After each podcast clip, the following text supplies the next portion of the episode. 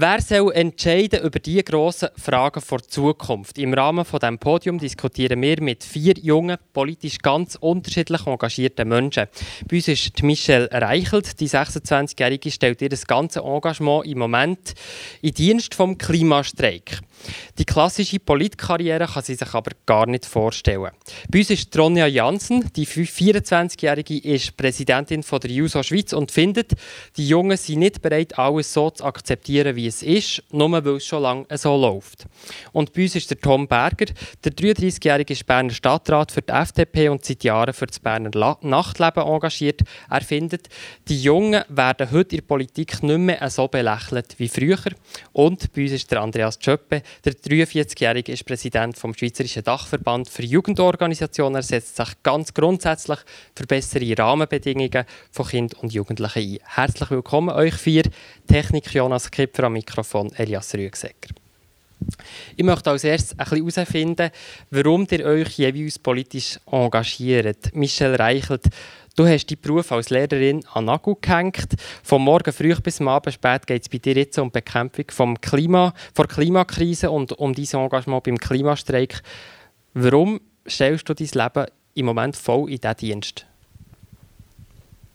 Ähm, also ich glaube, ich habe schon als Lehrperson, oder als ich mich dazu entschieden habe, Lehrperson zu werden, gemerkt, dass irgendetwas nicht so ganz gut läuft und ich irgendwo etwas bewirken und irgendwo Kind möchte ähm, mehr Möglichkeiten geben und sie mehr möchte hören, als mir das zum Beispiel war. Und das Gefühl, ich schaffe das als Lehrperson. Und wenn ich dann als Lehrperson angefangen habe zu arbeiten und in viele verschiedene Schulen hineinschauen konnte, wirklich gemerkt habe, dass das Problem nicht schulabhängig ist oder kantonsabhängig, sondern einfach ein grundsätzliches Problem ist, wo nicht funktioniert und dass wir irgendwo den Kindern nicht mehr zuhören können und keine Zeit für sie haben und irgendwo alles nicht ganz funktioniert und dann habe ich wirklich Krise gehabt und wo dann der Klimastreik aufgekommen ist, ähm, ist es mir für mich irgendwann auf einmal einfach so logisch gewesen, dass einfach das nicht mehr so weitergehen kann, wie es bis jetzt passiert, dass wir nicht gehört werden, dass da noch so viele andere junge Menschen sind, wo, wo es genau gleich stört und genau gleich das Gefühl haben, so geht es einfach nicht mehr weiter.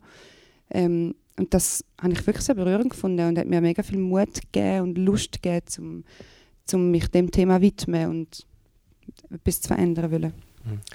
Tom Berger, häufig erzählen Politiker und Politiker von einem Politikerinnen und Politiker von einem Schockerlebnis als Auslöser für, ihre, für ihr politisches Engagement.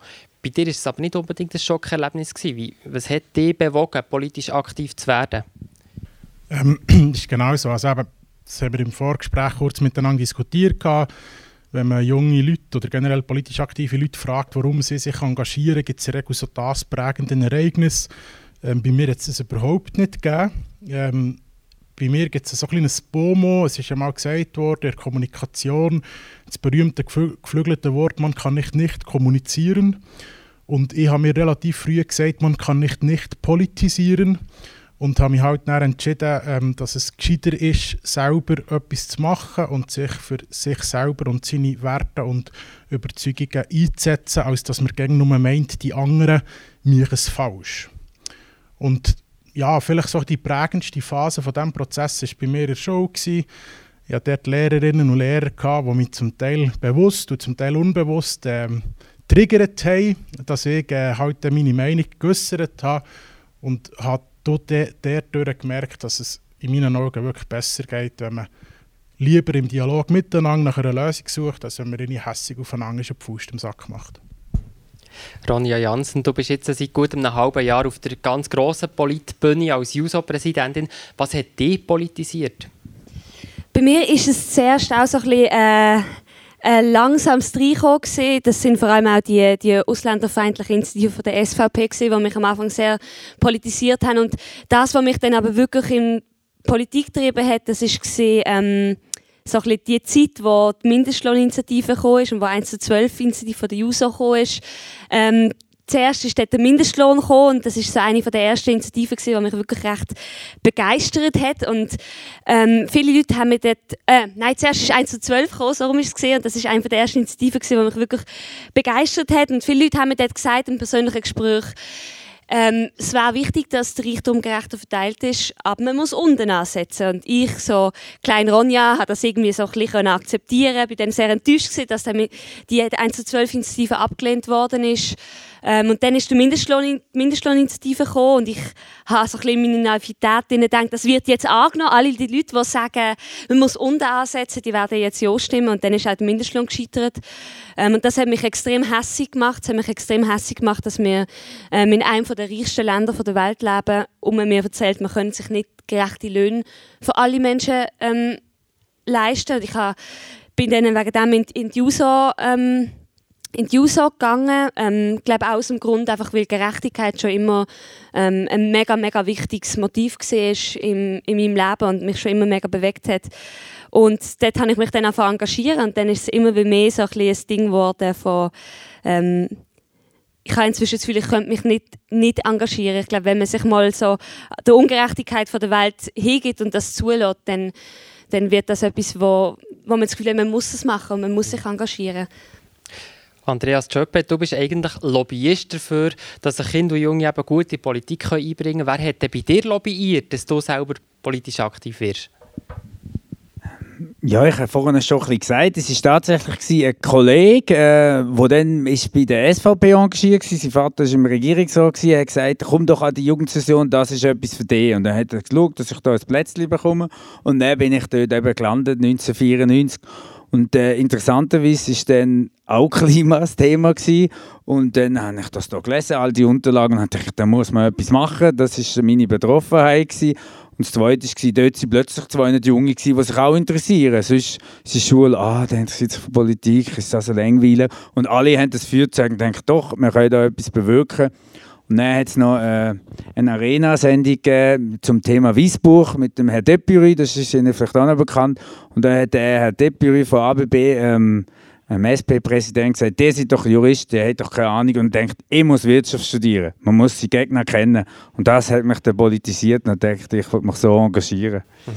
Merci vielmals. Es ist ja spannend, ob es irgendwie etwas Emotionales ist, eben ein Schockerlebnis oder Wut, wie wir jetzt von Brironja Jansen auch gehört oder eben der, der Sinn für Gerechtigkeit. Wie seht ihr das? Ist es eher etwas Emotionales, wo die äh, Kinder Jugendliche betroffen sind für den Start in, so, in das politische Leben oder braucht es vor allem politische Bildung? Was ist die Initialzündung für das junge politisch aktiv werden? Was denkt ihr da? Ähm, ein Grundverständnis, was überhaupt alles Politik ist. Also ich war einmal gerade wieder hier in der Stadt Bern bei einer Klasse von Kindern, jungen Jugendlichen, Achtklässlerinnen und Achtklässler. So, was sind die? 11, 12. Und ich habe sie gefragt, wer von euch hat schon mal Politik gemacht und es hat niemand die Hand aufgehabt. Dann habe ich ihnen gesagt, das ist falsch. Ihr habt alle schon mal Politik gemacht und haben probiert zu erklären, wie sie eigentlich zum Teil völlig unbewusst und zum Teil aber ganz bewusst mit ihren alltäglichen Handlungen irgendwo Einfluss nehmen auf das politische System.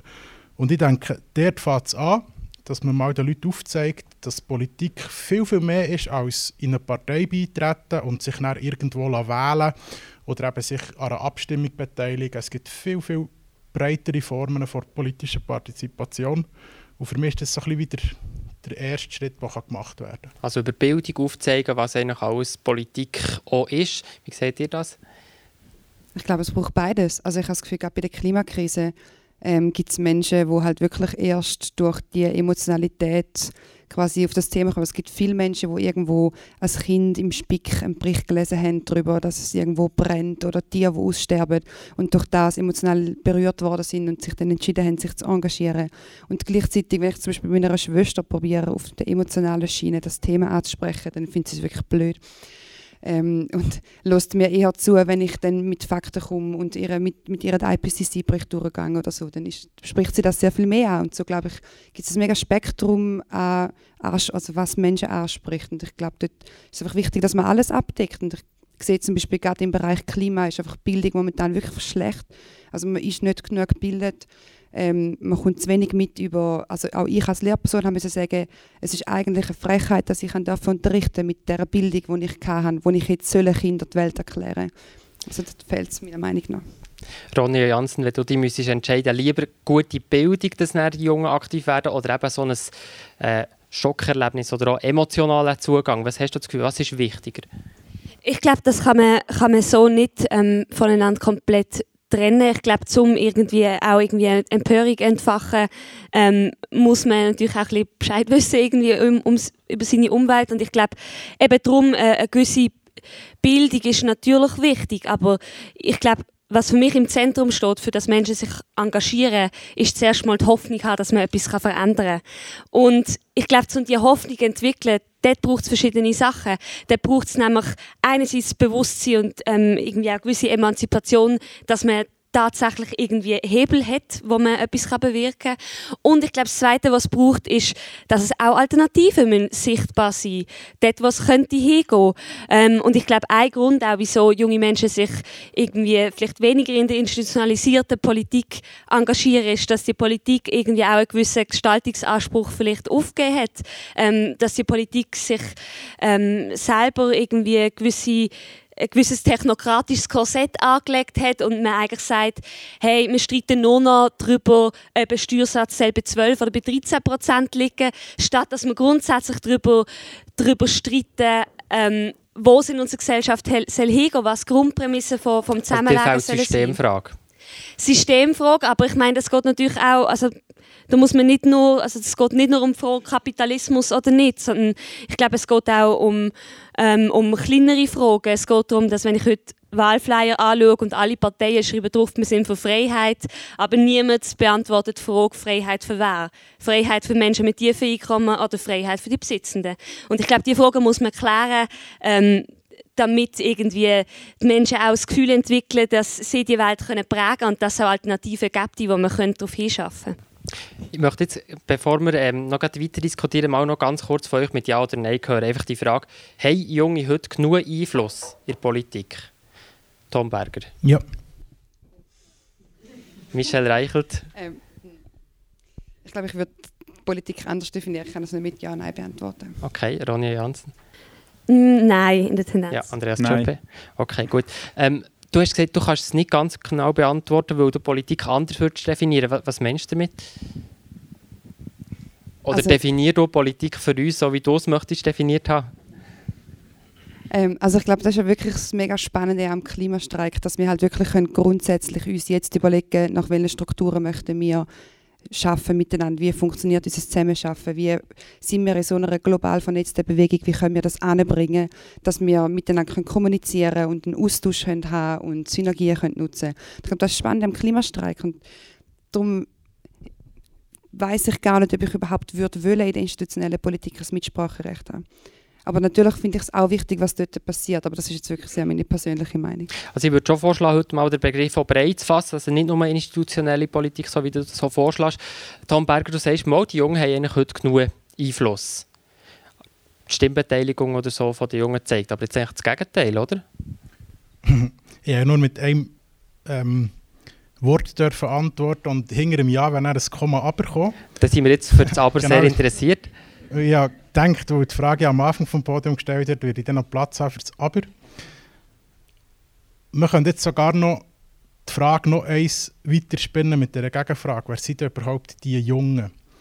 Und ich persönlich finde das mega schwierig, wenn man so tut, als gäbe es die Jungen mit diesen Anliegen und denen stehen die Alten gegenüber. Ich, ich persönlich habe generell nicht gern und wir haben starke Tendenzen dazu, dass wir unsere Gesellschaft segmentieren in irgendwelche Gruppierungen hinein.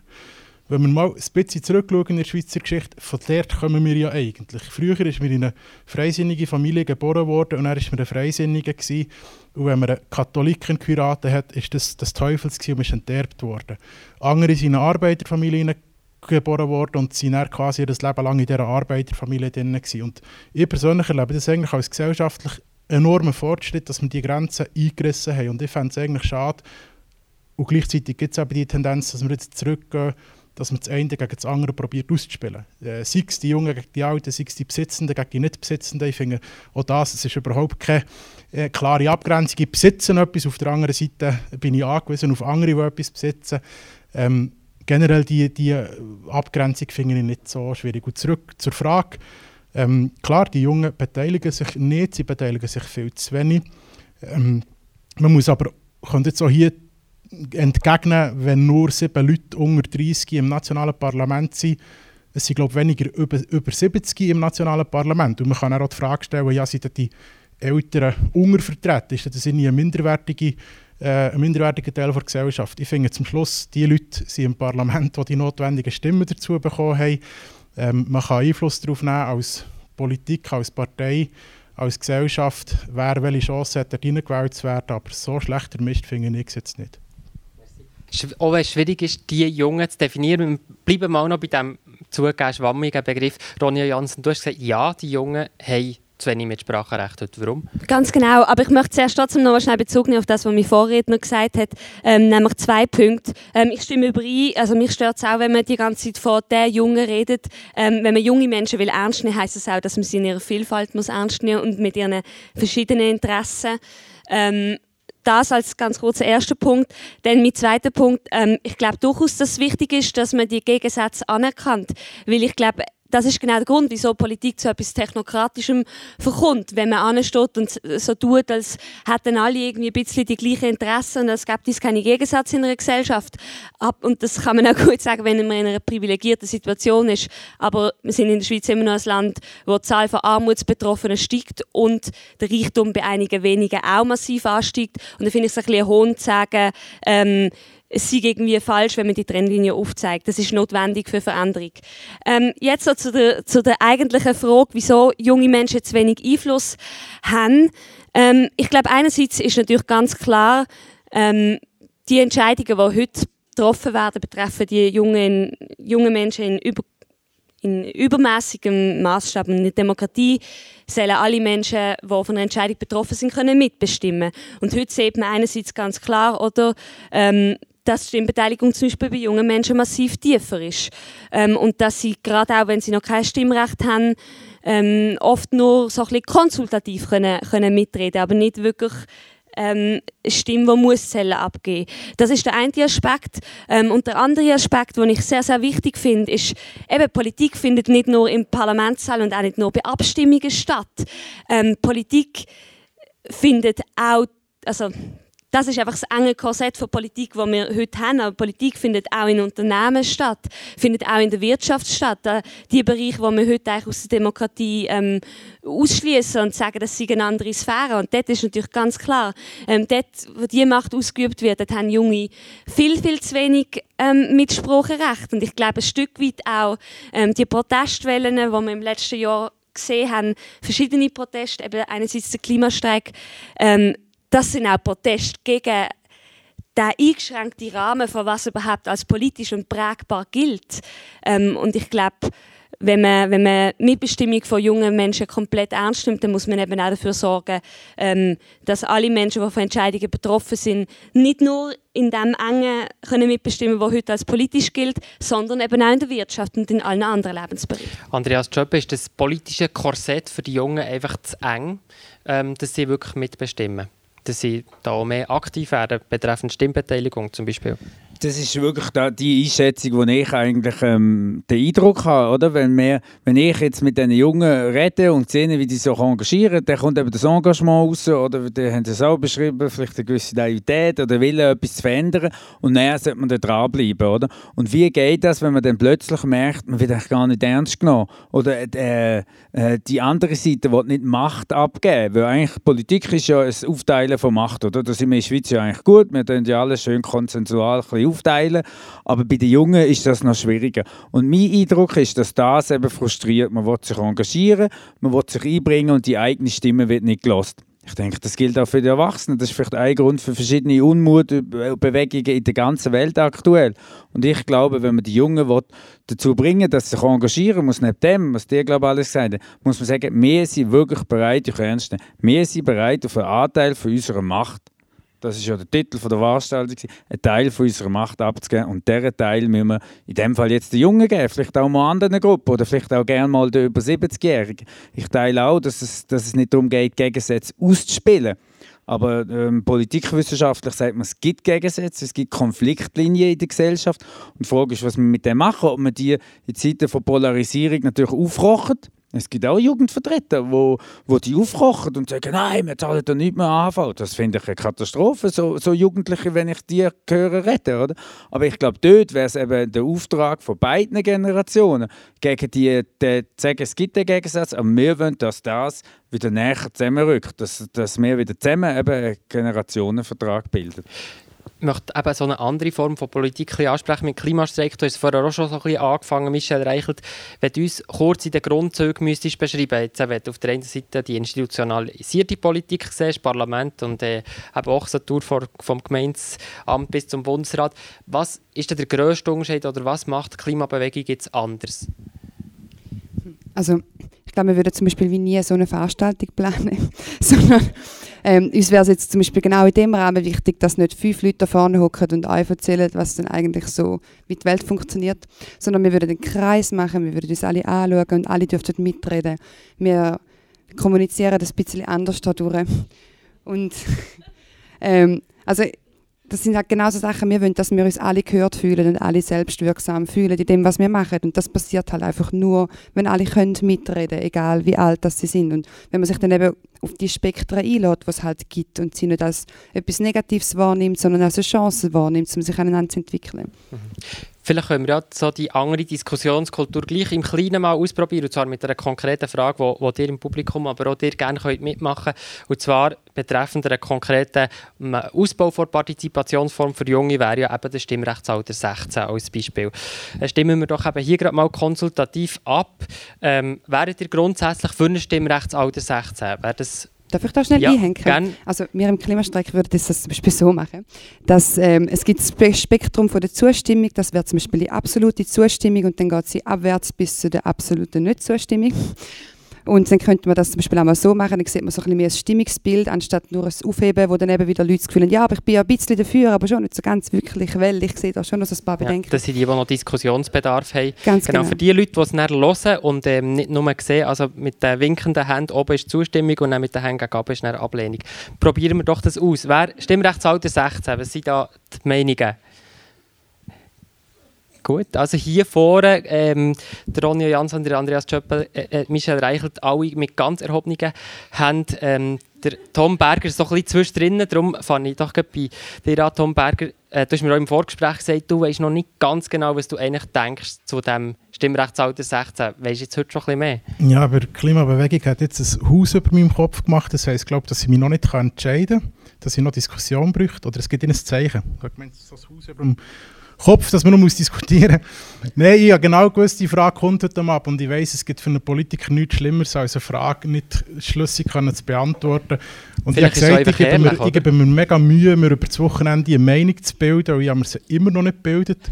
Ähm, ich bin so ein bisschen auf der Schiene, dann machen es halt, also es ist mir ein bisschen wie egal.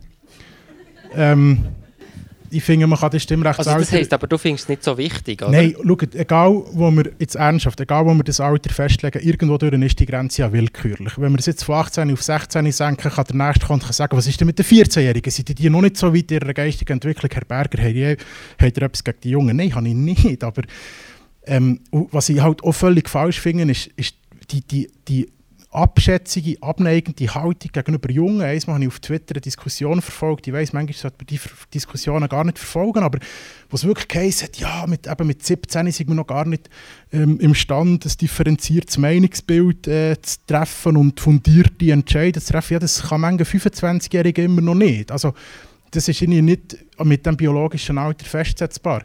Ich finde, man darf sich nicht die Illusion hergeben, ja, dann senken wir das Stimmrechtsalter und dann ist alles gut und die Jungen können sich besser partizipieren. Aber wenn es ein Teil davon ist, dass sich die Jungen künftig besser einbringen können, dann dumm also. Andreas Tschöppe, in deiner Sicht, mit deinem Hintergrund, eben mit den ganz vielen Jugendverbänden, äh, sagst du klar, ja, Stimmrechtsalter 16 wäre gut. Warum genau 16? Ja, geht eigentlich wie, wie, wie im Tom Berger und ich wahrscheinlich auch. Oder? Das, das, das Alte ist ein willkürlich. Ich wäre jetzt spontan glaube ich, bei 14, aber eben jede Grenze hat so. 16 ist ein die Grenze, wo bis, ich glaube, der meiste Gesetz gilt, wenn ich das richtig weiß. Man kann Verträge abschließen, äh, gewisse Sachen machen, Ausbildung starten. Also in x Sachen sagt man, die Jungen sind mündig dazu oder sind fähig dazu dann sollten sie doch auch können stimmen Darum 16. Aber vielleicht der Schluss, ich glaube, Stimmrechtsalter 16, und das ist vielleicht die Diskussion, ist nicht das Ziel der Partizipation, sondern das ist der erste Schritt. Näher fühlen sich die Jungen ernst genommen, engagieren sich vielleicht auch noch immer anders mehr. Stimmrechtsalter 16, Ronja Janssen, äh, was ist da deine Haltung dazu? Also ich sehe mega, dass es äh, irgendwie ein, willkürlich, oder ein Stück weit willkürliche Grenze ist, dass man nicht kann sagen kann, nachher ist man super kompetent und vorher checkt man gar nichts oder so. Ähm, aber ich glaube grundsätzlich einfach, jede Ausweitung von der Demokratie auf weitere Menschen, die von den Entscheidungen betroffen sind, finde ich etwas Positives. Darum ist es wie so, es ist ein Schritt in die richtige Richtung und darum befürworte Ein Schritt in die richtige Richtung, Ausweitung von Demokratie, aber woher geht es denn am Schluss? Also, äh, äh, man kann die Frage natürlich noch radikalisieren und da können wir auch wieder alle zusammen mitmachen. Stimmrechtsalter No, die Debatte und Diskussion gibt es ja teilweise auch. Wer wäre für Stimmrechtsalter No? Gut, dann sehen wir, das Stimmungsbild ist da schon weniger eindeutig. Es gibt gleich noch ein paar Leute. Ähm, Michel Reichel, du hast aber ganz klar den Hang aufgehabt, warum Stimmrechtsalter No? Und wie setzt man das denn überhaupt um? Also bei unseren Veranstaltungen sind immer wieder auch Kinder mit drunter und ähm, sehr junge Kinder zum Teil drunter, wo wirklich manchmal einfach die Fragen stellen, die wir schon lange vergessen haben zum Fragen und darum wirklich wichtig sind, dass wir sie uns wieder stellen. Darum finde ich es absolut wichtig, dass bei so Diskussionen alle anwesend sind, die möchten und gerne würden. Und ich glaube, für mich ist es halt wie ein Weg, der von beiden Seiten geht. Also wenn ich würde anschauen, wie meine Vision ist von einer sinnvollen Demokratie, dann ist das für mich ein Weg, wo ich gerne darauf herschaffen und gleichzeitig wäre halt die Verbesserung vom jetzigen System trägt ja dann auch dazu bei, dass wir dort herkommen. Also ich sehe, wie das beide Wege gegangen werden, damit wir etwas verändern. Aber einfach nichts verändern, weil man mal eine Vision hat und irgendwo dort möchte ich ankommen, finde ich auch kein Weg. Ronja Jansen, deine Hand ist nicht ganz, ganz oben mit dünkt, aber so ziemlich ähm, äh, am Winken. Ähm, Stimmrechtsalter nur, aber wie, wie würde das ganz praktisch aussehen? Zum Beispiel jetzt wirklich Kinder, die selber dann noch nicht, also wenn sie als Baby auf die Welt kommen, können sie noch nicht, dann einfach die Eltern das abstimmen? Oder wie könntest du dir das vorstellen? Ja, eben, ich glaube, das ist ein bisschen, also ich bin grundsätzlich so ähm, sehr für das, aber das ist natürlich ein bisschen schwieriger. Ich glaube, es wäre wichtig, dass man, also es wäre auch heute schon wichtig, dass man natürlich probiert feststellt, dass es irgendwie Institutionen gibt, wo, wo Kinder auch ähm, selber die, die Fragen miteinander können beraten Also ich bin eh auch mega Befürworterin für, dass man demokratische Institutionen zum Beispiel auch in der Schule einführt und so. Und ich glaube, das ist mega, mega wichtig, dass das gibt. Ähm, vermutlich in der Tendenz noch wichtiger, wenn es um kleine Kinder geht, dass die untereinander sich auch Meinung können bilden und ich weiß noch nicht ganz genau, wie das wird aussehen, aber grundsätzlich finde ich so ein bisschen jeder, der sich betroffen fühlt von dieser Entscheidung und das macht man vielleicht dann mit halbjährig noch nicht hundertprozentig, der soll mitbestimmen. Also ich habe das Gefühl, man kann, kann immer eine Meinung haben ähm, zu, zu politischen Themen und wenn man das Gefühl hat, man hat die Meinung und man hat Bedürfnis, dann sollen Bedürfnisse der Menschen gleich viel zählen, egal wie alt sie sind. Tom Berger, deine Hand war ganz unter, aber ich kann jetzt ja schon mal auch ketzerisch fragen, äh, gegen oben gibt es ja kein Stimmrechtsalter, warum soll es denn gegen unten eins geben? Also das Stimmrecht ist schon gegen oben oder losgelöst vom Alter ist die Mündigkeit geknüpft. Wir haben ja erwachsene Personen, die vom Staat als unmündig erklärt werden. Ähm, der ist es meines Wissens so geregelt, dass die nicht per se ihr Stimmrecht verlieren, das aber durch eine Vormundschaft ausgeführt wird. Von dem her können wir theoretisch sagen, bei einem Kind sind eigentlich automatisch in unserer Gesellschaft die biologischen Eltern oder die erziehungsberechtigten Eltern äh, oder älteren Teil halt dann, ähm, quasi stellvertretend verantwortlich. Also die Diskussion hat es effektiv schon gegeben im Kanton Bern. Man mit besinnen, vor mehreren Jahren, wo eben mal jemand das gesagt hat. Der Vorschlag war dann eben, ja, da füllen einfach die, Kinder, äh, die Eltern für ihre Kinderunterlagen aus und so. Man muss fairerweise eingestehen, es gibt schon heute in unserem heutigen System Entscheide, die prägend für das Leben sind, die die Eltern für einen ähm, fällen. Also ich bin mit ähm, was, etwa vier, fünf Wochen getauft worden. Das habe ich mir nicht selber äh, ausgelesen, ob ich getauft werde und bei welcher Religion dass ich getauft werde. Mir wäre jetzt wahrscheinlich auch nicht abgekehrt, äh, wenn meine Eltern die ersten drei, vier Jahre für mich die Unterlagen ausgefüllt hätten, bevor ich das Du bringst jetzt ein Argument für das Stimmrechtsalter noch, oder? Nein, ich, ich komme wieder zurück zum, was ist der konkrete Mehrwert dahinter, oder? Also, ich, finde, ich, ich verwehre mich halt auch ein bisschen gegen die These, dass man nur direkt mit dem Stimmrechtsalter sich politisch engagieren kann. Höchster Respekt vor, dem Jugend, äh, vor der, vor der äh, Jugendbewegung, äh, vor dem Klimastreik. Aber was vorhin gesagt wurde, das ist bei der Jungpartei genau gleich. Wir treffen uns auch mehrmals pro Jahr, hocken in einem Raum. Es gibt nicht wirklich eine Hierarchie, man diskutiert, man debattiert zusammen. dass sind Minderjährige am Tisch, so what? Also auch das ist ja Teil der Politik. Wir kommen dann gegen Ende des Podiums glaube auf die Frage, wie institutionalisiert Politik muss sein. Ähm, aber ich finde, es gibt ganz, ganz viele Möglichkeiten, sich politisch zu engagieren, ohne dass es direkt an das Stimmrecht geknüpft ist. Ein anderes Thema oder eine Beteiligungsform, wir haben es am Anfang auch schon im Input-Referat gehört, sind Jugendparlamente oder auch Jugendmotionen. Der Bund, Kantone, Städte und Gemeinden haben da verschiedene Instrumente, ähm, aber nicht immer funktioniert es. Also wir kennen ja Gemeinden, die Jugendparlament hat eingeführt haben, aber dann nicht ähm, funktioniert haben. Also die Jungen haben nicht teilgenommen. Ähm, liegt das an den Jungen oder ist es falsch organisiert? Also wie muss ein Jugendparlament organisiert sein, Andreas Tschöppe? Ähm, also ich denke, eben, man sagt natürlich schnell, es liegt an den Jungen, vielleicht liegt es auch manchmal an dem, aber ich habe das Gefühl, eben, es muss so organisiert sein, auf der einen Seite, eben, dass die Jungen dann auch wirklich ernst genommen werden und dass man nicht einfach sagt, man macht jetzt ein Alibi-Jugendparlament, die können x Diskussionen haben, haben vielleicht, noch ein, vielleicht haben sie schon gar kein Budget, dann wird es schon mal schwierig, es läuft ja alles über das Geld, oder? Dann können sie einfach ein paar Ideen spinnen, aber dann hat man dann kein Geld. Also ich glaube, es müsste das Budget vorhanden sein, es müsste formelle Antragsrecht vorhanden sein, ähm, das sollte im Gesetz verankert sein oder auf irgendeiner Verordnungsstufe und dann kann das funktionieren. Also es sollte nicht nur so Modelldiskussionen und so ein bisschen Parlamentspielen sein, sondern wirklich etwas praktisch daraus folgen. Genau, ich denke, es sollte wirklich etwas daraus folgen und dann kann das funktionieren. Aber auch dann, und das ist mir wichtig zu sagen, auch dann spricht das wahrscheinlich auch nur ein Teil der Jugendlichen an. Du bist, glaube du, das gute Beispiel. Du willst vielleicht nicht ins Jugendparlament, habe ich vorhin so, würde ich mal unterstellen. Auch weil das natürlich wieder Erwachsenenstruktur. Und gewisse Jungen sagen, sie wollen eben lieber auf die Straße oder ein bisschen anders diskutieren, statt in dem Parlament hocken und so. Also das muss man dann auch, finde ich, einbeziehen und äh, berücksichtigen, dass mit dem, dass das ein wichtiger Schritt ist für einen Teil der Jungen. Ronja Jansen, bist du im Jugendparlament gewesen? Nein, das wäre glaube auch ähm, nicht etwas für mich gesehen unbedingt. Ähm, aus, aus verschiedenen Gründen. Einerseits ähm, wo ich Bedürfnis hatte, politisch äh, aktiv zu werden, habe ich wirklich mitbestimmen und irgendwie nicht so dürfen Politik spielen und beraten den Rotschlag abgeben oder so.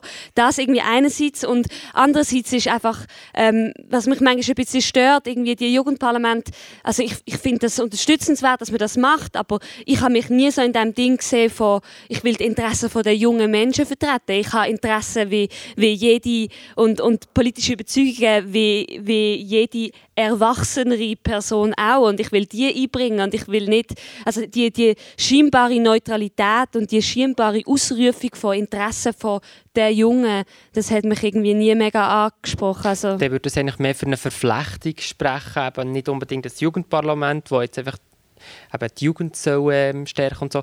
Wie, wie würde das konkret aussehen? Also statt Jugendparlament, das eben die Jungen, die mehr beteiligt sind? Also ich, ich finde nicht, dass man Jugendparlament irgendwie muss abschaffen oder so. Ich finde das unterstützenswert grundsätzlich.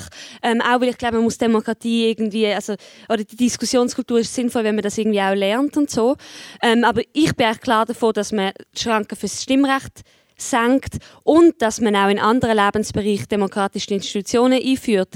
Ähm, das gilt für, für alle Bereiche, wo, wo Menschen von Entscheidungen betroffen sind. Also ich glaube zum Beispiel, wichtiger wäre, dass man zum Beispiel junge Menschen in Schulen direkt demokratische Mitstimmungsmöglichkeiten ähm, einräumt.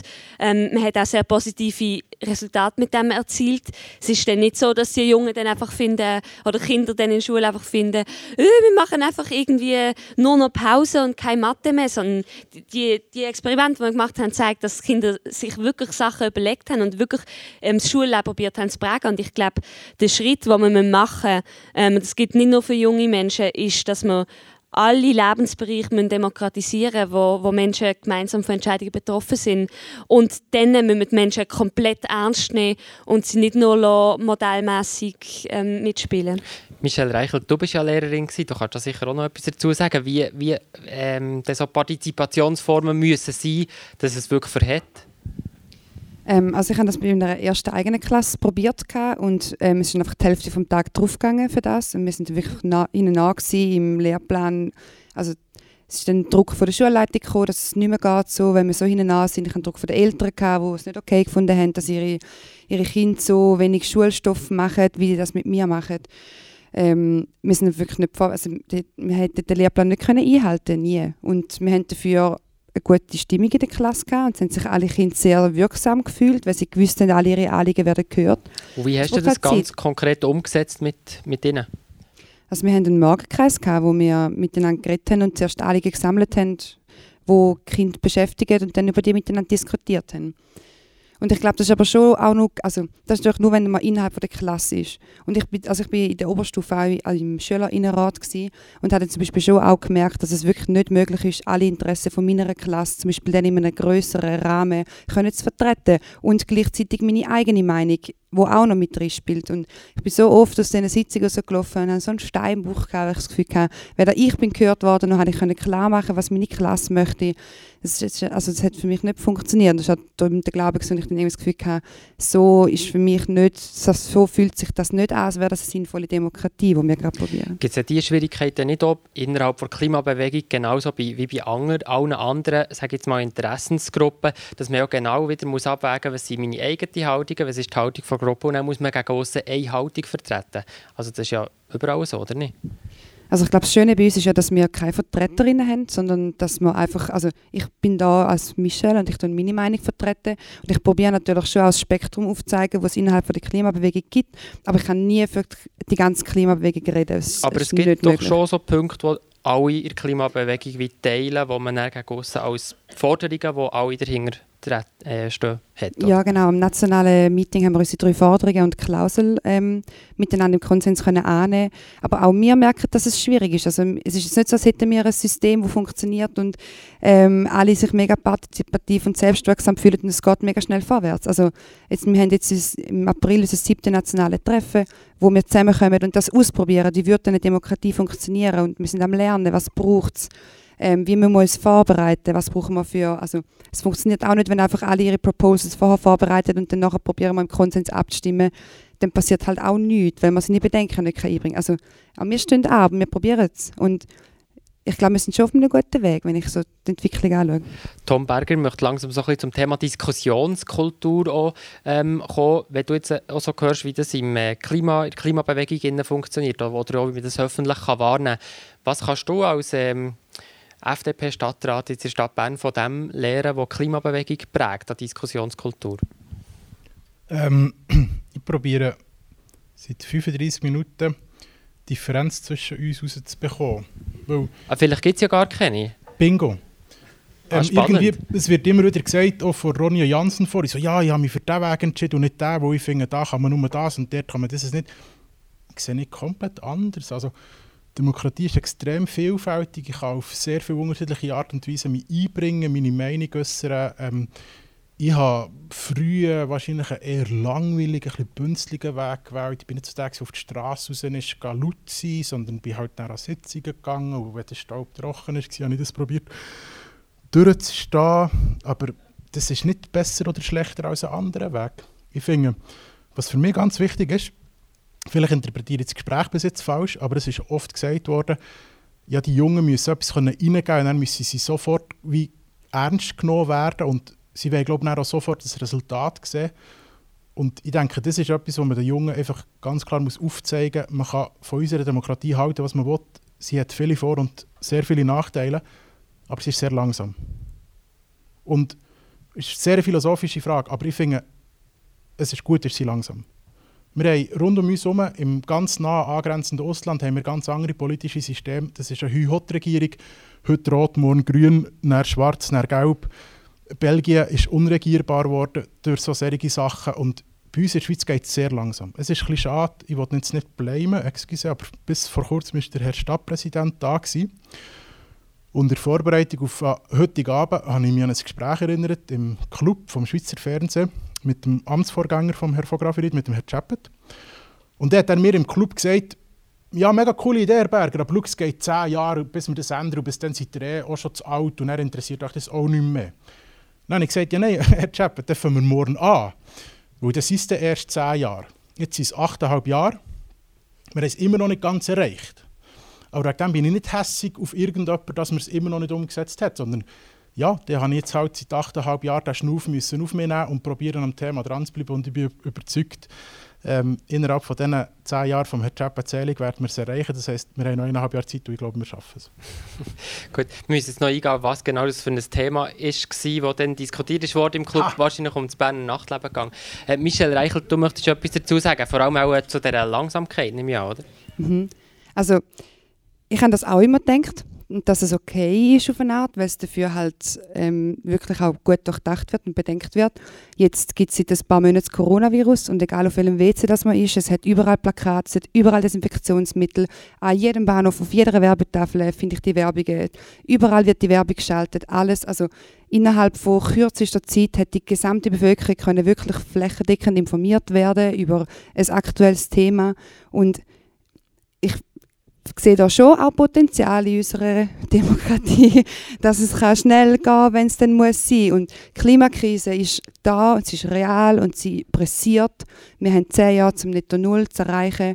Wir müssen im ersten Jahr minus 13 Prozent Treibhausgasemissionen erreichen, sonst schaffen wir es einfach nicht. Und ich glaube schon, dass wir können, wenn wir wollen. Also ich glaube, das beweist es jetzt genau. Genau. Zuerst noch mal kurz der Tom hey, Satz, sorry. Ja. Man muss echt sehen, beim Coronavirus haben wir uns als Gesellschaft im Rahmen eines demokratischen Prozesses selber die Grundlage gegeben für das, was jetzt passiert. Wir haben erst vor kurzem das neue Pandemiegesetz angenommen. Dort gibt es genau den Artikel, der eben genau die Behörden legitimiert, einer Situation wie jetzige Handlungen zu machen. Man könnte rein theoretisch das Gleiche mit der Klimapolitik machen, aber dann müsste man so ein Gesetz fordern und man müsste es durchbringen. Aber dann könnte man den Behörden genau auch für Klimafragen die Grundlage geben, dass sie dort so schnell und so intensiv handeln können also das Klimagesetz machen, wo er heisst, falls die Klimakrise nicht da wäre, was natürlich jetzt ja, eben ja da ist, oder? Natürlich, aber wie macht man das äh, jetzt in dem, in dem Fall, äh, Ronja Janssen? Oder, oder wie, wie ist deine Haltung betreffend Langsamkeit der Politik, die mühlende äh, Demokratie mal langsam und dann, wenn man eben Themen hat, die aber viel dringlichere Lösungen brauchen. Wie, wie verhält man sich da? Ja, also ich glaube, Politik muss nicht langsam sein. Ich glaube, das ist eine Frage vom, vom politischen Willen, ob man einfach gerne sagt, dass das Zeug lang braucht. Also das Coronavirus ist ja nicht das Einzige. Also wo, wo ähm, die UBS hat müssen gerettet werden, dann ist es dann massiv schnell gegangen, dass das Geld da war. Aber aus irgendeinem Grund ist das Geld nicht da, wenn 10'000 Geflüchtete im Mittelmeer sterben, weil es irgendwie anscheinend weniger dringlich dringlich ist, ähm, Menschen zu retten, als ähm, Geld zu retten. Und ich glaube, das zeigt ein bisschen, also es zieht sich eigentlich durch. Es ist immer eine Frage vom politischen Willen, wie schnell man ist. Und ich glaube, irgendwie, um jetzt trotzdem noch irgendwie eine Gemeinsamkeit irgendwie aufzuzeigen, die vielleicht viele junge Menschen mitbringen. Ähm, ich finde es etwas mega Positives, so die jungen dass junge Menschen das in Politik tragen, dass wir eben nicht akzeptieren, dass Politik einfach in einem kleinen Schritt und mega langsam verläuft. Ähm, ich, ich finde das auch nicht irgendwie, ich störe mich auch darüber, wenn man dann sagt, das ist halt Realpolitik oder irgend so etwas. Die Realpolitik von heute hat einen Bezug zur Realität und zu den, Notwe also den bevorstehenden Herausforderungen längstens, längstens ähm, verloren. Und ich, ich störe mich recht daran, wenn man sagt, es ist halt realistisch und irgendwie vernünftig, wenn wir jetzt einfach zum Beispiel gerade bei der Klimapolitik so langsam weitermachen wie bis jetzt, weil für mich ist es absolut sind das die Radikalen und die Illusorischen, die sagen, das würde länger, die, die sagen, wir können verzichten darauf, schnell etwas zu verändern. Andreas Tschöppe, es ist ja aber glaube ich, schon ein bisschen so, man könnte wahrscheinlich sagen, dass für viele Junge der Alltagsbezug von der institutionellen Politik häufig nicht so klar ist. Ähm, und dass vielleicht andere Themen eigentlich äh, unter den Nägeln würden brennen, aber das, was vor Politik diskutiert wird, für viele Junge vielleicht weit weg ist von, von ihrem eigenen Leben. Wie, wie würdet ihr das sehen? Ich sehe das auf eine gewisse Art differenziert. Es gibt natürlich schon Untersuchungen, die wo, wo zeigen, dass äh, die Jungen sagen, die Vorlagen sind zum Teil komplex und dass die Jungen eher an gehen, wenn sie die Vorlagen verstehen und wenn sie einen Bezug zu ihnen haben. Das ist vielleicht bei den Erwachsenen die Tendenz auch so, aber vielleicht ist dort noch eher das Gefühl, nein, ich gehe jedes Mal, oder? Aber es gibt sicher einen Bezug dazu. Und darum finde ich eigentlich auch, müssten wir schauen, dass wir eben Plattformen schaffen oder Diskussionskulturen, vielleicht wie, wie du, das vorgeschlagen hast, wo, wo eben die Jungen die Lust machen, sich einzubringen. Oder? Darum denke ich, ist es eben nicht nur mit institutionalisierten Jugendparlamenten, sondern eben mit anderen Gremien, wo man vielleicht locker kann mitreden oder vielleicht auch alternativer kann mitreden kann. Betreffend eben institutionalisierten Formen und nicht institutionalisierten Formen ist ja zum Beispiel spannend beim Klimastreik, dass ja eigentlich die äh, vom Klimastreik nicht jetzt irgendwie haben gesagt, ja, wählen alle die Grünen, sondern sind eigentlich politisch wie unabhängig. Hat die Partei, und das wäre vielleicht auch eine kritische Frage an die USA, vielleicht gleich auch verpasst, ähm, auch nicht institutioneller auch zu werden, dass zum Beispiel so eine Klimabewegung es überhaupt braucht, um auf die Thematik aufmerksam zu machen? Ähm, ich glaube, dass ich kann nicht für alle Parteien äh, schwätzen. Ich glaube, das ist ein bisschen schwierig, weil die User hat schon immer ein mega aktivistisches Selbstverständnis ähm, gehabt. Wir, also viele User-Mitglieder sind auch sehr engagiert in irgendwie Klimabewegung oder gerade auch in der Frauenstreikbewegung und wir organisieren auch immer wieder irgendwie Demonstrationen und machen viel Politik auf der Straße. Ähm, wir sagen immer, die User hat irgendwie die Füße auf der Straße und irgendwie die Zeche im Parlament oder so. Ähm, und wir probieren eigentlich genau ein bisschen die Brücke zu schlagen, irgendwie zwischen institutionalisierter Politik und irgendwie weniger institutionalisierter Politik. Und ich glaube, ähm, ich glaube durchaus, dass es auch wichtig ist, dass die verschiedenen Bereiche irgendwie ein bisschen mehr ähm, zusammenrücken. Und ich glaube, da braucht es beide irgendwie. Ich plädiere immer wieder in der SP dafür, dass sie irgendwie näher dynamischer werden, näher zu den Bewegungen und ähm, mehr auf die Straße. Ähm, ich glaube, das ist mega wichtig, aber ich glaube andererseits ähm, würde ich mir auch wünschen, dass irgendwie gewisse Bewegungen ähm, stärker anerkennen, dass es auch politisch institutionalisierte politische Akteure gibt, die durchaus irgendwie äh, wollten vielleicht mit ihnen an einem Strang ziehen, aber dass man dort halt auch muss go, go wählen um irgendwie die Veränderung zu bringen, weil ich glaube, wir haben schlicht den Luxus nicht mehr, um uns irgendwie entscheiden, nur auf der Straße oder nur im Parlament. Ich glaube, man muss ähm, Full Force überall geben. Es braucht beides, eine Durchmischung von diesen beiden Aspekten. Tom Berger, wie siehst du das in deiner Partei? Ja, Gottlob gibt es nicht nur Parteien. Ähm, und ich denke gerade auch zum Thema vom heutigen Abend, der Einbezug von jungen Leuten, jungen Erwachsenen, Jugendlichen, ist aus meiner Sicht viel einfacher im außerparteilichen ähm, Spektrum, weil gerade wenn ich mit jungen Leuten rede, für sie ist immer noch sich für eine Partei entscheiden ist A schwierig, weil man muss herausfinden, ja, für was das jetzt genau, für was nicht. B hat man das Gefühl, das ist so etwas Abschließendes. Es gibt immer wieder die, die in die Medien gehen und sagen, einer ist frei, sind immer frei sind und bis sie tot und überhaupt und sowieso. Das sind so ein bisschen so, wow, okay. Ähm, und drittens ist es natürlich auch ein bisschen, ja, selbst wenn man sich für eine Partei entschieden hat, muss man akzeptieren, die Partei macht höchstens, allerhöchstens zu 70 Prozent maximal das, was man selber cool findet. Und ich finde, alle anderen Formen und gerade auch Bewegungsformen oder einfach themenspezifische Interessengemeinschaften, die bieten einen anderen, möglich, einen anderen Zugang. Man hat die Möglichkeit, sich einfach ein Thema auszulesen. Das ist einem wichtig, man kann sich engagieren. Und man kann sich auch mal ad hoc engagieren. Das ist ja überhaupt nichts Negatives. Man sagt den heutigen Jugendlichen immer, ja, die wollen sich nicht entscheiden und nicht festlegen und so. Das ist ja nicht nur etwas Negatives. Aber dann kann ich mich auch mal einfach spezifisch für eine Abstimmung einbringen, dass der Entscheid helfen zu beeinflussen und überlege ich mir wieder etwas anderes und engagiere mich wieder an einem anderen Ort. Aber das ist doch ein riesiges Problem für die klassischen Parteien, weil sie ja genau eben als Parteien funktionieren. Wie können sie denn den Bewegungsaspekt oder eben auch den Aspekt von Jungen, die sagen, genau für das Thema wollte ich mich engagieren? Also, ähm, ja. Sorry, die Frage war eigentlich, hat die Partei etwas falsch gemacht, dass es die Klimajugend so geht? Natürlich. Aber das war immer so in der Geschichte von unserem System die Bewegungen poppen dort auf, wo die bereits existierenden etwas nicht abdeckt haben oder etwas zu wenig gemacht haben, etwas zu wenig schnell gemacht haben. Ich finde das sehr cool und ich wünsche mir, dass Klimajugend in 10, 15, 20 Jahren immer noch hier steht und immer noch mit ihren Forderungen da ist, auch wenn vielleicht nicht alles ganz so schnell gegangen ist, wie man sich gewünscht hat. Andreas Schöppe, was müssten die Parteien anders machen, für das eben es so Bewegungen gar nicht unbedingt bräuchte, sondern die schon innerhalb von der Partei oder innerhalb der Politik generell stattfinden? Also für die Parteien reden wird es ein schwierig, aber ich finde eher den Bogen wieder. Oder? Ich kann dir gerade anschließen. Ich bin aber auch der Meinung, dass die Klimabewegung nicht nur inhaltlichen Spiegel gegeben hat an uns alle. Das war ja vielen Zeitungen. Gewesen. Da muss ich auch sagen, vor allem meine Generation, wir haben es ja gewusst. Und dann ist es gleich wieder ein bisschen eingenistet in unserem Privatleben. Das ist sicher der Spiegel. Aber ich glaube, es ist eben vor allem auch methodisch ein Spiegel, wie definieren wir Mitbestimmung und äh, eben Macht. Oder? Und ich glaube auch, auch eben, wie ich schon mal gesagt habe, wenn man überall schaut, wie, wie an populistische Parteien soziale Unruhe zunehmen, ist glaube aus meiner Sicht, weil eben das, das neu definiert muss werden, die Mitbestimmung. Und man kann ja dort zum Beispiel anschliessen, ähm, und das nehme ich auch auf meine Kappe. Oder? Wir sind mit unseren 55 Jugendorganisationen, haben Statuten und Delegiertenversammlung. Also wir haben fast nichts gemacht zu dem Klimathema. Wir sind wahrscheinlich langsam nicht, nicht viel schneller als Berner Stadtpolitik. Oder? Ein schönes Abbild, wie wir da funktionieren. Und ich schaue dort ein bisschen zurück an, an die, die Erfinder von der Demokratie, die Griechen, leider ohne Griechinnen, wie bekanntlich, oder? Und die haben ja, sind alle auf den Platz gegangen und haben mitbestimmt und vielleicht ist jemand gewählt worden und der hätte müssen das Amt annehmen und das war eine Pflicht gewesen, dass der das Amt annimmt, oder? Also man hat sich, es ist eine Ehe gewesen und man hat mega viel von seiner Zeit für die Mitbestimmung in der Gesellschaft organisiert. Dafür ist man auch ernst genommen worden. Und ich glaube, dass unsere Gesellschaft wieder in die Richtung irgendwie muss gehen, dass es auch andere Beteiligungsformen gibt?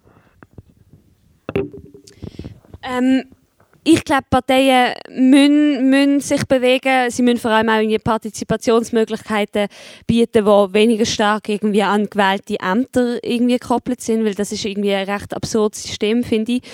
Ähm, also zum Beispiel, dass man Politik nur dann kann konkret oder fast nur kann mitbestimmen, wenn man irgendwie zum Beispiel jetzt irgendwie im Nationalrat ist oder so. Ähm, ich finde, das macht, macht irgendwie eigentlich recht wenig Sinn und dort müssen sich Parteien sicher bewegen. Aber ich glaube, dass die Bewegungen da sind, hat, hat nicht nur ähm, mit den Partizipationsmöglichkeiten in den Parteien zu tun, sondern auch mit eben was die institutionalisierte Politik überhaupt in Anspruch nimmt, zu prägen. Eben, ich habe das schon am Anfang gesagt, die Bewegungen, glaube ich sehr fest, haben sich auch formiert, weil viele von diesen oder haben sich auf der Straße formiert, weil viele von diesen Problemen und diesen Herausforderungen nicht nur einen klaren Adressat im Parlament haben, weil das Parlament gar nicht in Anspruch nimmt, irgendwie die Art und Weise, wie wir produzieren, wer den Gewinn bekommt von der Produktion, das überhaupt mitgestalten, weil man sagt, das sei eine Sphäre außerhalb der Demokratie, die Wirtschaft, ähm, man redet von Wirtschaft, meint mit dem aber die Besitzenden, die irgendwie allein bestimmen Und ich glaube, das ist auch ein Teil von unserem Problem. Wenn wir jetzt schauen, im letzten Jahr haben wir den Frauenstreik gehabt und wir haben Klima Klimabewegung gehabt und beide Anliegen von diesen Bewegungen ähm, also beim Frauenstreik ist ganz klar, viel, ein grosser Teil von dieser eingeforderten Gleichstellung hat nicht nur mit Gesetzen zu tun, sondern auch mit realen Möglichkeiten, sein Leben sonst zu prägen und sein Umfeld. Und beim Klimastreik sehe ich das eigentlich ein, ein, bisschen, ein bisschen ähnlich, dass auch dort eigentlich ähm, viele von von den Forderungen, die aufgestellt werden oder die nötig wär, um irgendwie einen Umschwung ähm, anzubekommen, ähm, da muss man zwingend wieder irgendwie das Primat von, von der Politik über die Wirtschaft herstellen, um das überhaupt zu fordern. Und darum glaube ich, Protest auf der Straße ist auch Protest gegen welchen Anspruch Politik oder die institutionalisierte Politik überhaupt von sich selber hat. Mhm. Ich möchte jetzt nicht allzu fest noch in die Systemfrage hineinkommen, der Tom Berger ähm, entgegnen möchte, aber noch heute Michel Reichelt fragen, was ist denn deine Meinung oder deine Erwartung? Du hast ja ganz bewusst eben den nicht institutionellen Weg gewählt, wo du dich engagierst. Du hast aber sicher gleich Erwartungen an die institutionelle Politik, oder? Ähm, was sind das für Erwartungen? Oder wie, wie müsste die Politik sein, dass du dort auch mehr könntest mitmachen oder würdest mitmachen? Also ich glaube, was mich im Moment prägt, ist die Erkenntnis, dass das alles menschengemacht ist. Also das ganze System, die Wirtschaft, alles das ist menschengemacht, das sind Menschen erfunden. Menschen haben sich dazu entschieden. Wir Menschen entscheiden uns dazu, dass wir in Konkurrenz leben und nicht in Kooperation. Dass wir gegeneinander sein wollen, dass wir dass das Geld verdienen über die Liebe stellen, dass wir es belächeln, wenn man naiv ist und sich ähm, das Gefühl hat, das ist nicht realistisch. Das, wir entscheiden uns dazu, so zu denken. Und das ist genau das, also es ist mir völlig gleich, ob dort jemand im Nationalrat sitzt oder sie, die hier vor mir sitzen. Also, dass man daran glaubt, dass wir etwas verändern können, dass wir eine neue Welt können aufbauen können, dass wir können ein besseres Zusammenleben gestalten. Das ist mir wichtig und ich glaube, dort, das braucht alle zum daran denken, egal ob es Parteipolitik ist oder Schülerinnen im Schulzimmer, das spielt keine Rolle. Fällt es einem gesamtgesellschaftlichen oder einem Anspruch vor Politik, das ganze Leben auch zu prägen und auch zu verändern? Ähm, könnte man jetzt vielleicht so ein bisschen zusammenfassend ähm, sagen, Tom Berger, wie siehst du das? Hm, nicht ganz so negativ, muss ich ehrlich sagen. Also wirklich, also ich meine, ich habe überhaupt nichts gegen Menschen, die Visionen haben. Und ich habe überhaupt nichts gegen Menschen, die Träume haben. Und schon gar nicht habe ich etwas gegen Menschen, die irgendwo eine andere Werthaltung in sich haben. Im Gegenteil, ich finde, diese Leute helfen mir, mich selber zu reflektieren und gemeinsam im besten Fall kommen wir vorwärts. Aber es ist zum Teil schon ein sehr düsteres Bild gezeichnet worden von unserem demokratischen System, wo ich gleich noch nicht ganz so negativ sehe. Und was ich, ich weiß nicht, es liegt mega nicht an mir, jemand anderem etwas mit auf den Weg zu geben, aber ich habe wirklich ein persönliches Problem mit der Klimajugend. Und wahrscheinlich liegt es daran, dass ich jetzt blöd bin, aber ich verstehe die Forderung nicht. Und dann bin ich im Stadtparlament vor der Stadt Bern und ich höre, du musst. Und dann frage ich, aber was denn? Handeln. Okay, aber wie? Und bis heute ist niemand gekommen und hat mir gesagt, und das braucht es bei mir in diesem in dem Thema, jemand muss aus dieser Klimastreikbewegung raus den Schritt machen und halt mit mir, auch wenn ich ein böse, institutionalisierter, demokratisch gewählter Parlamentarier bin, ein Mann, tendenziell weiss, alt, muss mir das probieren zu erklären. Und das habe ich bis jetzt nicht mitbekommen, was soll ich machen. Ich meine, der Brief, der hier in Zürich an das Stadtparlament geschrieben wurde, schlimm, so etwas, ist wirklich schlimm. Also du, du bist mega herzlich eingeladen. Am 4. 5. April ist das siebte nationale Treffen von uns. Du darfst auch umgekehrt zu uns kommen und uns zuhören, wenn also wir du gegenseitige willst, Einladung in dem Sinn, aber ja, genau. ich möchte jetzt aber nicht nochmal, also ich möchte jetzt nicht die Klimadebatte heute Abend führen, oder? Aber gleich, es ist ja auf eine Art schon ein Vorwurf gewesen, ja, Klimabewegung oder oder jetzt im Kontext von Bewegungen. Ja, man muss auch mal äh, den also, Weg also, sorry, von der institutionalisierten nicht, nicht, dass ich falsch verstanden werde. Ich will und wünschen mir, dass wir immer und immer und immer wieder uns als Gesamtgesellschaft und all unsere Grundsätze immer und immer wieder hinterfragen. Aber wir funktionieren nach gewissen Regeln. Und die ändern wir weder heute Abend noch morgen, noch übermorgen, vielleicht in 10, 15, 20 Jahren. Ich weiß es nicht. Aber wenn man wirklich realpolitisch etwas verändern will, irgendwann muss man den Schritt in das System machen und irgendwo halt der dann funktionieren. Ist, also der Schritt ist der erste Schritt und nicht ähm, die Vollendung der Vision. So. Heute Abend miteinander reden ist der erste Schritt. Ich komme dort ein wieder zurück auf das Wort Diskussionskultur, das du mal eingebracht hast. Oder? Und ich kann schon verstehen, wenn, wenn Menschen, egal welches Alter, das nicht mitmachen. Also, wenn ich die Zeitung lese, ich lese jetzt hauptsächlich Zeitung, und dann sehe ich hier den Stadt, Stadt, Stadtrat Bern, wie die diskutieren. Also, ich habe da nicht Lust, da mitzumachen. Das ist eine gehässige Diskussion. Also ich habe nur einen Medienrechtblick, oder? Und ich denke, das ist, ja, eben, das ist, äh, ich wollte es nicht, aber ich, man muss, glaube anerkennen, dass es Leute gibt, die ihre Freizeit nicht für diese Diskussionskultur, nicht für Politik, für diese Diskussionskultur nicht investieren Für eine polarisierte Debatte. Das nimmt überall, wo man zuschaut, hat man das Gefühl, die polarisierenden, eben die lauten, die gehässigen, die nehmen zu. Und es gibt zum Glück einen Teil der Leute, die das nicht mitmachen wollen. Aber das ist vielleicht meine Sichtweise. Oder? Und ich glaube, dort müssen wir schon irgendwo etwas schrübeln, äh, dass man das vielleicht wieder ein bisschen attraktiver macht. Vielleicht nochmal zu der Frage, wer entscheidet über unsere Zukunft, wenn wir jetzt eben nicht institutionelle und institutionelle Politik anschauen. Ist das ein sowohl als auch oder ein entweder oder, für das die Jungen mehr aktiv können werden und eben noch mehr können über die Zukunft mitbestimmen können? Ich glaube, es ist immer ein sowohl als auch. Also ich glaube, es gibt nie ein Entweder oder.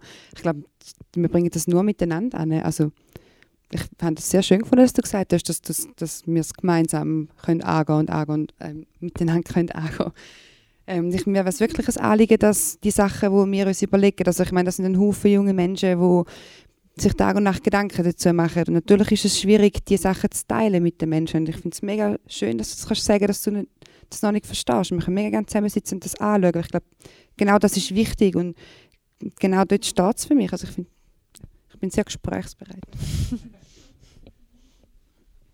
Die Frage entweder oder oder sowohl als auch, ähm, Ronja Jansen. Wer wo unsere Zukunft entscheidet, ob die Jungen oder die Nein, betreffend institutionelle ah, oder nicht institutionelle ja. Politik. Ähm, ich glaube, sowohl als auch, aber ich finde eigentlich, man sollte noch weitere Player dazu nehmen. Ich glaube, man muss auch ähm, Player dazu nehmen, die vielleicht nicht als, also zum Beispiel irgendwie ähm, äh, reiche Menschen, ich weiß auch nicht genau, Vereinigungen von, von Unternehmen, Großkonzernen, die heute doch auch irgendwie einen rechten Einfluss haben auf Politik und wo Politik zum Teil auch in Geiselhaft nehmen. Ähm, vielleicht sind die schon, schon eingerechnet bei der ähm, nicht institutionalisierten Politik, aber ich glaube, die gehen leicht vergessen, wenn man den Begriff einfach so benutzt. Ähm, aber ich glaube grundsätzlich, und das finde ich eigentlich wichtig, ich glaube grundsätzlich, dass sich in der Politik etwas bewegt. Ähm, Bewegung basiert nicht zuerst in der institutionalisierten Politik, sondern Bewegung basiert in der Gesellschaft. Und von dort aus bewegt sich dann die andere, bewegt sich der andere Teil von der Politik. Ich glaube, es läuft so rum und nicht andersrum. Okay. Merci vielmals. Zum Schluss noch ganz, äh, wenn wir noch ganz praktisch werden und vielleicht einen Ansatz finden für eine nächste Diskussion. Wenn ihr jetzt ähm, je alle äh, vier zu einer politischen Debatte Menschen aus allen Generationen könntet einladen was wäre das Thema und was wären die Regeln für die Diskussion? Wer will anfangen? Also ich glaube, wir machen das am 15. Mai am Strike for Future. Probieren wir ja ziemlich genau alle möglichen Menschen von allen möglichen Gesellschaftsschichten anzusprechen, miteinander auf die Straße gehen und wenn sie keine Lust haben zu demonstrieren, dann wenigstens zusammensitzen und Banden bilden oder Kollektiv oder Gruppe, um miteinander diskutieren, wie geht es weiter und was passiert. Und dort, also ob man dann unbedingt Diskussionskultur vom Klimastreik möchte anwenden, ähm, bleibt ja dann der Gruppe selber überlassen. Es hilft auf jeden Fall, dass alle gehört werden und dass sich alle verstanden fühlen welches Thema, welche Regeln? Äh, Andreas Tschöppe? Genau. Also das Thema wäre aus meiner Sicht wirklich, wie bringen wir den Generationenvertrag, wie man stand. Also wie bringen wir unsere Generationen zusammen, dass wir uns nicht gegeneinander ausspielen. Vielleicht könnte man sagen, wir bringen die Leistung und die andere Seite bringt die Leistung, weil wir beide wissen, dass es den nationalen Zusammenhalt braucht. Und Regeln, die gehen eben aus meiner Sicht eher in das, wo, wo jetzt Klimajugend macht. Vielleicht noch ein Beispiel. Ähm, Frankreich und Irland, die haben beide wollen, ähm, die, äh, die, Ehe für alle, also auch für homosexuelle Paar einführen. Und Frankreich hat das gemacht. Das ist von oben entschieden worden, zack, bum, peng. Dann hat es riesige Demonstrationen gegeben von den Gegnern. Und in Irland hat man einen Rat gemacht von Bürgerinnen und Bürgern, irgendwo ausgewählt, der, der Professor von dort, die Handwerkerin von, von, von der, dieser Stadt. Und die haben zusammen diskutiert und haben aufeinander gelost. Und dann sind Meinungen diskutiert worden, die haben den Vorschlag gebracht und das ist im katholischen Irland mit 70 Prozent angenommen worden. Ich glaube, solche Regeln müssen wir anwenden. Tom Berger, was wäre dein politisches Thema, wo du würdest Leute einladen und welche Regeln würdest du für die Diskussion festlegen? Ähm, es gäbe nicht ein sachpolitisches Thema, weil vor dem heutigen Abend hatte ich zuerst ein bisschen Angst, gehabt, dass wir irgendwie über konkrete Volksinitiativen reden, die ich noch nicht gelesen habe. und wir dann mega konträr gegeneinander und so. Und das habe ich eigentlich nicht so gerne. Ich tue viel lieber eben so ein wie heute Abend auf der Meta-Ebene etwas diskutieren. Und ähm, das Thema, ich habe ehrlich gesagt nicht das Sachthema. Ich finde generell so eine Grundsatzfrage über unser demokratisches System. Ähm, wo funktioniert es gut? Äh, was könnte man optimieren? Eben auch mal radikale Systemfragen stellen. Äh, braucht es denn überhaupt den Kapitalismus oder wie könnte man sich anders organisieren? Solches Zeug finde ich spannend. Und je partizipativer Diskussion ist, desto besser. Also ich meine, klar ist es als Teilnehmer angenehm, wenn man sich die Redezeit nur mit drei anderen muss teilen muss. Dann kann man selber ein bisschen häufiger etwas sagen. Aber auf der anderen Seite ist es sicher auch schade, im, im Publikum zu sein. Ich persönlich hasse das wirklich. Ich, ich, ich kann nicht mehr SRF Arena schauen, weil ich möchte immer so einen roten Knopf drücken kann, wo ich dann etwas dazu sagen möchte. Das kann ich nicht daheim, darum schaue ich nach Abend SRF Arena nicht mehr. Ronja Jansen, welches Thema kommt dir in Sinn und welche Diskussionsregeln allenfalls? Das finde ich jetzt die schwierigste Frage vom, vom Oben eigentlich. Ähm, ich diskutiere fast alles gern, aber ich glaube, ich diskutiere auch am liebsten darüber, wie wir, was Grundprämisse vom, vom Zusammenleben sollen sein, in welcher Gesellschaft ähm, wir, wir ähm, gemeinsam leben wollen. Und ich habe auch sehr gerne so ein bisschen Metadiskussionen und ähm, welche Regeln natürlich irgendwie möglichst partizipativ und ähm, zum Beispiel, was ich immer wichtig finde in Diskussionen irgendwie, dass es auch zum Beispiel so eine Liste gibt, wo man sich kann melden kann, wenn man will reden, weil sonst ist es immer so, wer schneller steht, ist, der kann irgendwie dann die ganze Zeit reden oder so. Ähm, ich glaube, es ist wichtig, dass möglichst alle zu Wort kommen am Ende des Tages. Tom Berger, Michel Reichelt, Ronja Jansen und Andreas Schöppe. Merci vielmals für die Diskussion. Das ist das Podium zur Frage, wer entscheidet über die Zukunft. Technik Jonas Kipfer, Mikrofon Elias Rügsecker.